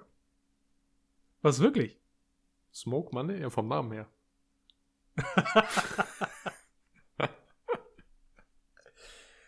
Okay, Spaß ich sehe, was du da, ich sehe, was du da getan hast. Ja. Nein, aber vorhin bei den Packers habe ich es gesagt, Packers müssten irgendwo Top 3 Defenses sein. Und bei den Saints würde es mich genauso wenig wundern, wenn sie es wieder in eine Top 3 Defense schaffen. Das Potenzial ist auf jeden Fall da. Ja, auf jeden Fall. Und hoffentlich auch die Möglichkeit, wieder Tampa Bay zu sweepen. ich glaube, ich glaub, das ist so eine, so eine persönliche Sache. Da, das Mhm. machen sie schon. Das, das Tampa, Tampa kann da nicht gut spielen. Irgendwas ist da, nicht? Ja, die, da, die, da, da die ist Saints haben, irgendetwas. Die Saints haben irgendwas rausgefunden, äh, was in der Rest der Liga noch nicht gesehen hat, und das äh, exploiten sie so lange, bis die Buccaneers das fixen. So, der nächste Wildcard-Spot, der Nummer 6 Seed, der geht an die Minnesota Vikings, die ebenfalls einen 10 und 7 Rekord haben. Allerdings haben die Saints den Tiebreaker äh, über die Vikings, deswegen sind die Vikings ein Seed niedriger. Wir gehen in die Post-Mike Zimmer-Ära und betreten die Kevin O'Connell-Ära. Danke. Ist wichtig. Ein ganz, ganz großes Danke. Äh, denn ich sehe Licht für die Minnesota Vikings. Was, es, wird äh, vielleicht mal, es wird einfach vielleicht mal nicht, nicht einfach wie eine Pussy gespielt. Äh, ja, okay, genau so kann man sagen. Ja. Ist einfach wahr. Also, erst erstmal laufen beim ersten Versuch. Oh, let's go. Oh, hm, ja, zwei Yard weit gekommen. Hm, oh, was machen wir denn jetzt? Ah, okay, vielleicht laufen wir nochmal. Ah, hm, oh, sind wir bei 8 und 3. Ja, dann schmeißen wir jetzt. Hm, oh, hat leider nicht geklappt. Was ein Wunder. Hm, und Justin, weiter rette geht's. uns. Ja. Du hast Ja, so, also ja, genau. Und jetzt, jetzt legen wir das ab. Wir haben mit Kirk Cousins einen wirklich unterschätzten, tollen Quarterback. Kirk Cousins ist, ist gut. Kirk Cousins Kirk ist der, der Alex Smith in Minnesota. Ja, ist egal. Ich glaube, Kirk Cousins ist besser als Alex Smith. Du meinst, Smith. Kirk, Kirk Cousins ist besser als Alex Smith? Ja, auf jeden Fall. Und dann hast du dahinter ein wunderbare, eine wunderbare Receiver-Gruppe mit Justin Jefferson, Adam Thielen, Jalen Rager spielt da jetzt ja auch. Wow. KG Osborne. Wunderbar, das passt hm. perfekt, das funktioniert ja. schon seit drei Seasons jetzt. Ähm, Delvin Cook auf Running Back, läuft seine Yards ab. Du hast Irv Smith Jr. auf Tight End, Fiete, dein persönlicher Held. Vielleicht mal fit diese Saison. Ja, Who vielleicht knows? mal fit. Genau, also, das sieht doch sehr, sehr gut aus. Ja, würde ich sagen. Also Wide Receiver Core ist echt toll. Justin Jefferson absoluter Star äh, Wide Receiver. Adam Thielen sah gut aus in den Preseason Games in der Vorbereitung, also auch erstaunlich, der in seinem Alter auch immer noch fit mit über 30. KJ Osborne, ganz, ganz toller dritter Receiver, auch ziemlich unterschätzt. Und Jalen Rager hat es einfach in Philly nicht geschafft. Jetzt ist er da, man nimmt ihn, läuft. Und ganz ehrlich, Delvin Cook, unterschätzter Running Back, läuft immer seine über 1000 Yards. Ähm, das ist, ist großartig. Könnte ein paar mehr mhm. Touchdowns machen für Fantasy. Also, ist mein erster Fantasy Running Back, aber sei es drum. ähm, Alexander Mattison übrigens genau das gleiche wie Delvin Cook in ein bisschen schwächer, so ein 80 Prozent. Also ist es schon, schon ganz gut da, also auch so One-Two-mäßig. Ähm, und Delvin Cook kann auch mal einen Ball fangen, das ist gut. Was mir gut gefällt, ist äh, die O-Line. Ich habe am Anfang gedacht, oh Gott, das ist nicht, also so, ne, dass man da mal so mm, und mal guckt und Gareth Bradbury und äh, und mm. aber für, für, ich sag mal, für die Möglichkeiten, die sie jetzt auch hatten in der Offseason und so, hätte es deutlich schlimmer aussehen können. Und ich glaube, Christian Derisor als linker Left Tackle wird richtig anziehen dieses Jahr. Der wird sich richtig selbst auch promoten mit seiner Leistung. Das wird eine richtig gute Geschichte werden. Ähm, insofern, ich bin nicht völlig überzeugt davon, aber sie werden auf jeden Fall genug tun, um frei zu blocken für den Run durch Cook. Und sie werden Kirk Cousins, dem alten Veteran, noch genug Zeit geben, um ein solides Mitteldistanz-Passgame äh, aufzubauen und auch mal ein paar diepe Dinger auf, auf Jefferson oder vielen zuzulassen. Insofern, ich mache mir da wenig Sorgen tatsächlich. Also sie sind besser als letztes Jahr. Ähm, und ich würde denen deshalb auch diese Playoffs mal wieder zutrauen. Und zwar auch so, dass sie reinkommen und ja, dann das erste Game kommt ja dann mal ein bisschen drauf an. Aber das Wildcard-Game auf jeden Fall. Das ist was für sie. Habe ich eigentlich nicht mehr viel hinzuzufügen. Außer vielleicht so, ein, so einen abschließenden Satz, Offensive Line, äh, gut, aber nicht fantastisch. Solide. Grundsolide. Mittelfeld, aber äh, ausreichend. Ja. Es könnte deutlich schlechter sein.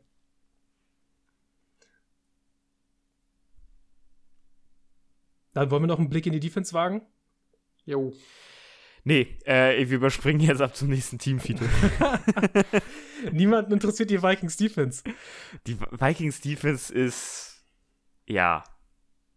Okay. ist eigentlich auch ziemlich gut. Ist okay. Also, ja, genau, das ist, definiert äh, gerade so ein bisschen die Vikings. Ja. Das ist, das ist, das ist solide. Das ist okay. Da, da sticht nichts heraus. Die Vikings sind ein überdurchschnittlich gutes Team, schon seit Ewigkeiten, schaffen es aber nicht aus der Durchschnittlichkeit heraus. Ja, genau. Ja. Da müssen wir mal ein bisschen drauf schauen. Äh, man darf gespannt sein auf die, äh, auf Louis Sean und Andrew Booth Jr die die Secondary ergänzen aus dem Woher kenne ich Andrew Booth Jr.? Wo hat die, ah, der, ach, stimmt, das war, das war dem, der Corner, einer der drei besten Corner, äh, der, einer der besten Corner war das, ne? Nee, Den hatte ich mal bei den Patriots später gesehen oder als, sowas. Ja. Später gegangen als eingeschätzt in der zweiten Runde ist ja, er ja, genau. Gekommen. Aber die Vikings haben da sicherlich einen guten Step gemacht, sich den zu holen, ja. Besonders also der Patrick Peterson ja auch ähm, ja. Ach, der, ist, der ist unsterblich, oh, der Mann. Der ist der, 32, der, der spielt wahrscheinlich noch bis 50 äh, Left Corner bei denen. Na, Patrick, Patrick Peterson wird alleine in die Hall of Fame äh, aufgenommen, weil er, gut, erstmal durch seine Leistung bei Arizona in den ersten sieben Jahren war er durchgehend Pro Bowler. Ähm, aber alleine dafür, dass er bis in die Unendlichkeit spielt. Ja, aber da sind überall äh, Qualitätsspieler dabei, auf jedem Level irgendwo. Daniel mit, Hunter äh, auf Linebacker, äh, ja. Ich wollte, also im Pass Rush vor allem ja, äh, ein, ein, fitter, ein fitter Daniel Hunter ist äh, Gold wert. Äh, du hast noch einen De Delvin Tomlinson, der mit rumsteht, der was kann. Ross Blacklock, der vielleicht mal zeigen könnte, dass er mehr kann. Das wäre eigentlich ganz nett. Äh, in Eric Kendricks, einen der besten ähm, Linebacker der Liga mit dabei. Darius Smith für die Pass-Rush-Rotations, für die Möglichkeiten, wenn er äh, was sieht, wo er mal äh, reinlunzen kann, mit seinen Möglichkeiten fantastisch. Cam Dancer und Patrick Peterson sind du hast, du hast Jordan, Jordan Hicks vergessen, die Tackle-Maschine aus Arizona. ich würde doch sowas nicht vergessen, weil äh, sowas, sowas muss ich immer, den, sowas muss ich den immer Schlenzer. Den Superman. Der die Schulter nochmal tief setzt.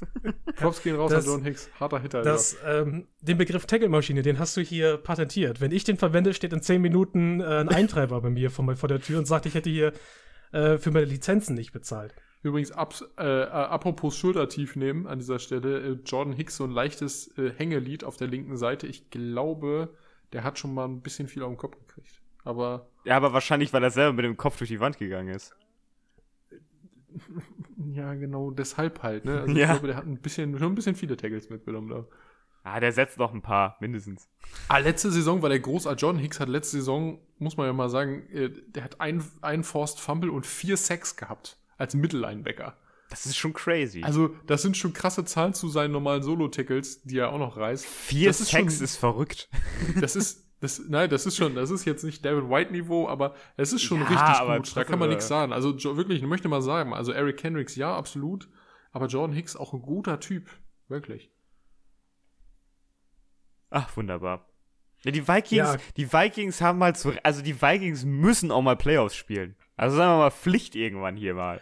Die Ja, müssen also, einfach mal aus dem Quark kommen. Genau, das, das Team muss ja schon seit drei Jahren aus dem Quark kommen. Ja, wäre fantastisch, wenn sie es mal schaffen und unter Kevin O'Connell mag das vielleicht auch mal möglich sein, wenn sich schematisch ein wenig ändert bei den Vikings. Also wir schauen auf den letzten Wildcard-Spot, auf den Seed Number 7. Oh, und wo geht der wohl hin? Wer könnte es noch in die NFC Playoffs bei uns geschafft haben? Sind es die Arizona Cardinals? Überraschung, es sind nicht die Arizona Cardinals. es sind die San Francisco 49ers. Sie gehen 9 und 8. Sie haben den Tiebreaker über den Cardinals bei uns im, äh, äh, beim, oh Gott, Durchtippen gehabt. Kurze Denn sie Frage, haben Fiete. Das bessere, Sekunde, sie haben die bessere Division Win Percentage. So, Tim, ja, was willst du haben wissen? wir, haben wir so eine, so eine kleine, also so eine kleine interne, nicht Abneigung, aber so eine kleine, wir machen die Cardinals immer ein bisschen lächerlicher, als sie vielleicht sind. Ja. Ja, ich glaube, das ist so, ein- so eine interne Einigung, die wir zwischen uns drei getroffen haben, dass die Cardinals nicht Playoffs spielen bei uns. Ja, aber tun sie auch nicht. ja, weil das auch gerechtfertigt ist, weil die Cardinals das irgendwie am Schluss immer nicht geschissen bekommen. Die sind wie Miami. Die kommen, also die kriegen den Arsch nicht über die Latte. Das ist einfach dieses äh, Ende der Saison, nee, lieber doch nicht. Also, Ja. die wollen alle in Urlaub. Schweine. Äh, habt ihr, da muss ich kurz mal ein paar Minuten drin rein investieren, weil es ist, es ist sehr fantastisch. Ähm, Memes mitbekommen zu Kyler Murray und Call of Duty? Nee. Okay, hau raus, habe ich nicht mitbekommen. Was Also Kyler Murray ist ja auch ein begeisterter Call of Duty äh, Gamer. ja, okay. Und da haben halt Leute versucht, die Verbindung herzustellen zwischen dem jährlichen Release-Date von Call of Duty und dem Abfall der Leistung der Arizona Cardinals. Deswegen war jetzt so die Frage, wann, das wann kommt zusammen? Das? Ähm, ich glaube im Endeffekt nicht, aber es ist trotzdem, es ist trotzdem nicht. Ich denke, es ist mehr ein Cliff Kingsbury-Problem als ein Kyler Murray-Problem.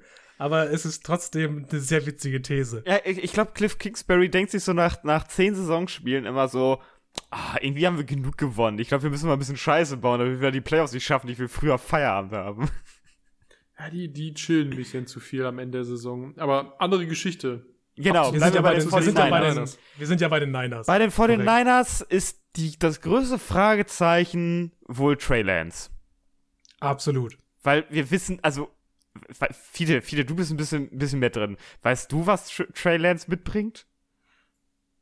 Dual Threat Also meinst, meinst, meinst du jetzt mal Also- so nach, also- seiner also- ersten, nach seiner ersten ganzen Offseason? Oder ja, also nach seiner so ersten aus- ganzen Offseason, was man so aus der Offseason hört. Nicht diesen, diese komischen drei Spiele, die er da in der Saison gespielt hat oder sowas. Also, Was Ich denke, man? bei den- was bei die den- Gerüchteküche? bei den 49ers müssen wir, glaube ich, ein bisschen zwischen den Zeilen lesen, was diese gesamte Jimmy Garoppolo-Geschichte angeht.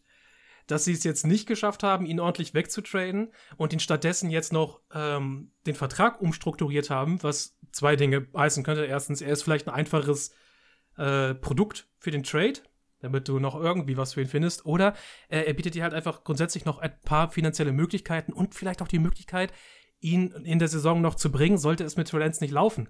Also da, ich Du hast sehr, zumindest sehr, einen soliden Backup in ihm jetzt, ne? Also mit unstrukturiertem ja, Vertrag aber, das geht das ist, klar. aber da, Tim, die ganzen menschlichen, die ganzen Soft-Faktoren, die da mitspielen. Jimmy Garoppolo ist ja ein beliebter Typ in San Francisco, ein be- beliebter Typ im Lockerroom. Äh, das ist, ich weiß nicht, was für Signale die 49ers da senden, auch an ihre eigenen Spieler. Ähm, dass es, dann man vielleicht so die Möglichkeit hat, dass wenn es mal nicht läuft, die ersten vier Spiele unter Lance, dass plötzlich der gesamte Lockerroom umschlägt und sagt, was soll der Bullshit? Warum spielen wir mit Trey Lance, wenn, wenn unser Wenn Jimmy Äh, G uns mal in den Super Bowl geführt hat. Richtig. Also hätten sie ein klares Zeichen gesendet an ähm, äh, ein klares Zeichen gesendet, was die Jimmy Garoppolo-Situation angeht, hätte ich gesagt, okay, wir, wir hören Gutes von, oder wir sehen Gutes von Trey Lance. Er ist zumindest vorzeigbar äh, und ein gutes, gutes Coaching plus ein gutes Team plus ein äh, halbwegs solider Quarterback, was zumindest äh, seine athletischen Fähigkeiten angeht. Da kommen wir halt auf diese, äh, auf diesen 9-8 Rekord, den wir aufgestellt haben. Aber jetzt bin ich mir nicht mehr so sicher. Also, dieser Rekord steht auf absolut wackeligen Boden. Der steht auf Trey Lance Füßen, steht er. Er steht auf Trey Lance, er steht auf Trey Lance äh, wackeligen Füßen. Passt es nicht eher mit den Schultern oder so etwas? Das ist irgendwie, irgendwie Füße sind irgendwie eine schlechte, Alle- also eine schlechte Verbindung. Also das Ja, aber du stehst, ja, ja, ich es weiß, steht, man, man, ist, ist, auf, ist auf sein, ist, also es liegt, es steht und fällt alles mit Trey Lance, sagen wir es so. Weil ansonsten, der Running Back Room sieht gut aus. Elijah Mitchell, toller, toller äh, Running Back. Du hast mit Debo Samuel, Brandon Ayuk, Juan Jenkins und Ray Ray, Ray, Ray McCloud, ein toller Receiver. Ähm, George Kittle darf man natürlich nie vergessen auf Tight End. Genau wie, immer erwähnen, den besten Fullback der Liga, Kai Juszczyk. absolut. Äh, und deine Line ist natürlich, natürlich mit Trent Williams auf Left Tackle allein dadurch schon äh, top. Ihr habt auch Mac McGlinchey als Right Tackle. Tolles, toller Typ. Ganz ehrlich, Mhm. kannst du kannst, du- kannst du nichts sagen. Also Tackle-Position wahrscheinlich sogar das beste Tackle-Duo der Liga, wenn die zur Hochform auflaufen. Hauptsächlich aber aufgrund von Trent Williams überirdischer Leistung. Ähm, aber der Rest so Interior Line. Der macht ein bisschen, der macht einem schon ein Ja. bisschen Angst, wenn man 49ers-Fan ist. Dann, das ist so ein bisschen wie ein Tampa. Die Tackle sind gut, keine Frage. Mhm. Aber wir machen uns bei der Interior Offensive Line ein paar Gedanken und die könnte einem ab und zu auch mal dann um die Ohren fliegen. Ja. Da hat das Retirement, die Retirement-Peitsche auch zugeschlagen. Aber so ist es halt im Alter. Ist ja auch völlig in Ordnung. Ähm, ich denke aber, dass sie durch die Tatsache, dass McClinchy und Williams auf den Outside-Positionen eben auch so athletisch und fix sind, dass es eben einfach fürs Running Game wieder reicht und Trey Lance deshalb auch genug Entlastung bekommen wird, so wie früher Jimmy Garoppolo schon, auch im letzten Jahr ja wieder, ähm, damit die halt auch eben viel im Kurzpassspiel oder im Option-Spiel halt eben die Running Backs bedienen können. Das ist auch völlig in Ordnung. Insofern, da mache ich mir eigentlich auch wenig Sorgen. Und ganz ehrlich, Kyle Shanahan ist immer noch der beste offensive Head Coach äh, der Liga. Ähm, ich glaube, da sollten wir uns auch, auch wenig Sorgen machen. Da wird schon irgendein kreatives System hinterstehen. Ich glaube, das braucht man auch nicht hinterfragen, das funktioniert einfach. Und ähm, ja, vielleicht sehen wir die 49ers ja einfach wieder im Championship-Game. Es, es wäre nicht unwahrscheinlich, dass das wieder passieren kann. Das Einzige, was ich sehen möchte, ist, dass die Packers und die 49ers im Januar wieder aufeinandertreffen und die Packers die- das Spiel wieder verlieren. Das wäre super lustig. Die Packers, bestes Team der NFC, bis sie in den Playoffs gegen die Niners spielen müssen. Also es ist auf alle Fälle äh, Fakt, dass ähm, die 49ers Potenzial haben. Wenn Trey Lance nicht anläuft, denke ich, dass sie schneller zu Jimmy Garoppolo wechseln, als es einem wahrscheinlich lieb wäre. Als 49ers-Fan, wenn man bedenkt, was alles für Trey Lance ausgegeben wurde. Wenn das passiert, wenn das wirklich passiert, dann ist Trey Lance auch weg. Dann haben wir den nächsten Josh Rosen. Dann haben wir den nächsten nicht. Josh Rosen. Bezahlt Also, aber- also, also bezahlt Trey Lance muss schon richtig reinscheißen, damit wir den nächsten Josh Rosen haben. Ja, ja, genau. Aber, aber, aber das, das, ich hab, also die Befürchtung habe ich ein bisschen. Ja, Die Situationen sind nicht ganz vergleichbar äh, von dem, was so Nee, nee, natürlich aber- nicht, natürlich nicht, aber es besteht das Risiko. Also es verkrüppelt dich halt sehr, wenn das nicht aufgeht. Ja, es muss, es muss aufgehen, du hast keine andere Wahl. Trey Lance denke, muss funktionieren. Ich denke, dass, dass Jimmy Garoppolo aber, wie gesagt, äh, dich auch immer noch durch die Playoffs trägt. Im Zweifel. Also eher Ja, aber nicht, das, ist, das ist ja nicht dein Zukunftsziel. Dein Nein, Zukunftsziel ist ist, es auch ja nicht, aber Jimmy nichts- Garoppolo trägt dich durch die Playoffs. Nichts, nichtsdestotrotz ähm, ist auf jeden Fall eine, eine Backup-Lösung da und Kyle Shannon hat immer einen Plan, um irgendwie in und durch die Playoffs zu kommen. Also da machen wir uns mal keine Sorgen. Ähm, außerdem, was ja natürlich auch Defense. noch hart, hart durch die Playoffs trägt, du sagst es gerade, ist die Defense, die in den letzten Jahren bei den 49ers ja immer herausragend war. In ihrer Kombination. Wie sieht es denn dieses was, Jahr aus? was willst du auch, was willst du auch äh, anderes sagen, wenn du Personen wie Nick Bosa, Fred Warner drin hast, den Eric Armstead? Das läuft halt einfach.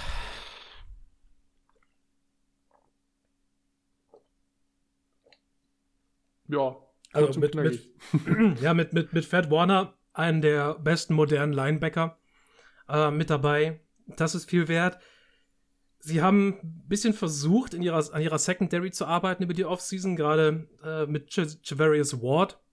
Hm. Jemanden geholt, der da sehr wichtig ist, ist nun leider ein bisschen verletzungsbedingt äh, fragwürdig. Das ist sehr schlecht, denke ich, für das Gesamtkonstrukt dieser Secondary, weil die ansonsten nicht, die hat wenig Talent. Hm. Das meiste Talent in dieser Secondary hatte immer noch Jason Verrett, aber der ist immer verletzt. Ist er jetzt Hm, übrigens auch. Korrekt. Äh, Jimmy Ward ist nicht schlecht, aber auch er ist Injury Reserve. Ähm, das hilft ja auch nicht weiter. Und der Rest ist halt, äh, zumindest von äh, Talanoa Hufanga habe ich das erste Mal gelesen. Hm. Also, äh, als wir haben vorhin die Saints gelobt, dafür, dass jetzt ihr Wide Receiver Core endlich mal nach was aussieht, nachdem wir sie zwei Jahre lang im Grunde Bullen getrashed haben. Und wir, wir, wir trashen auch schon seit zwei Jahren die Secondary der, der 49ers und Die ist nicht besser geworden. Die ist nicht wirklich besser geworden. Man hat es versucht mit Ch Ch äh, Chavarius Ward, aber ja gut, dass er, jetzt ist er verletzt. Verletzt bringt dir der Spieler leider nicht viel. Sie müssen wieder zusehen, dass sie viel aus ihrer Defensive Line rausholen. weil da Jimmy steckt, Ward da ist steckt ja das auch ganze auf Talent. Injury Reserved. Da spielt ja jetzt George Odum oder sowas. Auch noch nie gehört. Grausig. Ja, Jimmy, Jimmy Water, Free Safety ist auf Injury Reserve, ja. Uah. Der ist ja, man muss ja dazu sagen, Jimmy Ward ist ja eigentlich auch ein Cornerback, der einfach Ja. auf Free Safety gestellt wurde, weil die kein Free Safety haben. Und Jimmy Ward ist auch, ich weiß nicht, 31 zu 31, uralter Typ. Das ist, Ähm, das ist gruselig. Also, ähm, man muss allerdings dazu sagen, Jimmy Ward hat, äh, hatte ich gelesen, eine Hamstring-Injury. Also es kann sein, dass wir den im Laufe der Saison dann doch relativ schnell wiedersehen. ja, aber Ähm, das also, hilft ja dass erst der- am Anfang Nee, nicht. der ist, der ist auf IR gelandet. Ah, vor- ja, dann sehen wir den nicht wieder. Also bevor, wenn du auf IR landest, bevor die Season losgehst, Bist du äh, bist du durch. für die Season raus. Echt? Ist das, Ja. ist das die Grundregel? Oh, IR ja, du, du kannst ja, du Season kannst ja auf die Pub out. gesetzt werden oder sowas, dann kannst du wiederkommen. Ja. IA ist komplett raus. Ähm, IA ist raus. Okay, na gut. Habt ihr mich eines Besseren belehrt? Ja, ciao Jimmy Ward. Ähm, dann haben wir ein Problem. Also, dann haben wir da Talona, Hufanga und George Udum stehen. Oder äh, Tavius oder Moore, der ist noch mal aber Strong Richard, Safety. R- Richard Sherman nochmal wieder. Das wäre auch nicht schlecht. Richard Sherman. Der spielt ja noch mal bei den, bei den 49ers eine All-Pro-Saison wie letztes Mal. Auch nicht schlecht. Der war echt krass in der, letzten Saison. Der war ja. krass. Second bei der Team Super er Bowl-Saison, geschafft ja. und, und Pro Bowl. War richtig gut. Verrückt. Ja. Gucken wir mal. Ja, Ja, aber, Boys, das ja, aber ich, ich glaube, wir rechnen den 49ers den Platz vor allen Dingen zu, weil die Cardinals halt schlechter sind. Ist ziemlich sicher. Ziemlich sicher. Ja, die Cardinals haben auch ihre ganz eigenen Probleme. ja. Ach, Cliff. Aber ja, das sind sie, unsere NFC-Playoffs. Ich gehe sie noch mal durch. Unsere Division-Gewinner von äh, Number 1 Seed to Number 4 Seed sind die Bucks mit 13 und 4, die Packers mit 12 und 5, die Rams mit 11 und 6 und die Eagles mit 10 und 7. Und die Wildcard-Plätze nehmen ein die Saints mit 10 und 7, die Vikings mit 10 und 7. Dabei haben die Saints den Tiebreaker gegenüber den Vikings. Und den letzten Wildcard-Spot, den nehmen die 49ers mit 9 und 8 mit dem Tiebreaker über, die Card über den Cardinals in der Divisional Win Percentage. Das ist, das ist irgendwie schon wieder lustig, oder? ja, also ich meine, wir wollen ja nicht verschweigen, dass bei uns die Cardinals dann damit 9 und 8 gehen. Also Ist ja auch da realistisch, draußen, aber die verpassen halt wieder so ganz knapp die Playoffs. Das ist halt einfach Ja. wieder der bittere, äh, bittere Realität. Eventuell. Ja. Cardinals, macht damit, was ihr wollt. Okay, Boys, ich äh, bin jetzt einfach mal so frei ähm, und sag den Leuten da draußen auch, wir gehen von dieser Aufnahme direkt in die nächste. Das heißt, äh, Dazwischen mampfe ich aber kurz was. Für so ja, man Minuten. noch was dazwischen machen. Wir machen kurz Pause und danach geht's rein äh, in die Preview zu Week One, zu unseren Lieblingstakes, äh, zur ersten Woche der neuen NFL-Season. Das wird fantastisch. Vielleicht habt ihr die Möglichkeiten, einfach direkt nach dieser Folge die nächste Folge anzuschalten. Äh, vielleicht auch nicht, vielleicht mampft ihr auch noch mal kurz was. Die ist ja nicht mehr so viel Zeit bis äh, Donnerstag, falls ihr es bis vor Donnerstagnacht hören wollt. Aber naja, egal was ihr macht, macht's gut. Jungs, wir sprechen uns gleich. Meister Deicher. Und alle da draußen, ja, wir wünschen euch noch einen wunderschönen Tag oder eine schöne Nacht, je nachdem, was ihr gerade macht. Vielleicht hört ihr gleich die nächste Folge im Football Heartbeat, das wäre fantastisch. Aber egal, was passiert, macht's gut und bye bye. Tschüss.